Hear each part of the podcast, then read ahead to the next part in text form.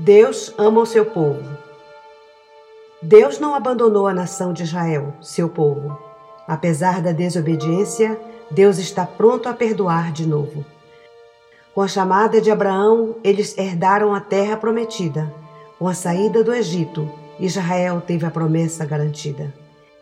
Deus ama Israel e é seu poderoso protetor. Em todas as batalhas, Israel sempre é vencedor. Pela desobediência, rejeitaram o Messias, porém Deus os perdoará, segundo as profecias. Se cumprindo as profecias, Israel será repatriado, vindo de todas as nações, e nele Deus será glorificado. Ninguém poderá impedir a vitória de Israel, porque o general desse povo contempla-o lá do céu.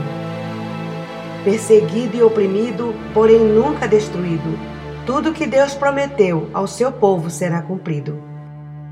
Jesus voltará em glória para lutar pelo seu povo. Israel será perdoado e tudo será restaurado de novo. Lembra-te, Senhor de Israel, e da terra que lhe oferecestes por herança. Faze-os lembrar das tuas promessas e sentir segurança. Levanta-te em favor do teu povo com uma grande intervenção como general e senhor dos exércitos, estende a tua mão.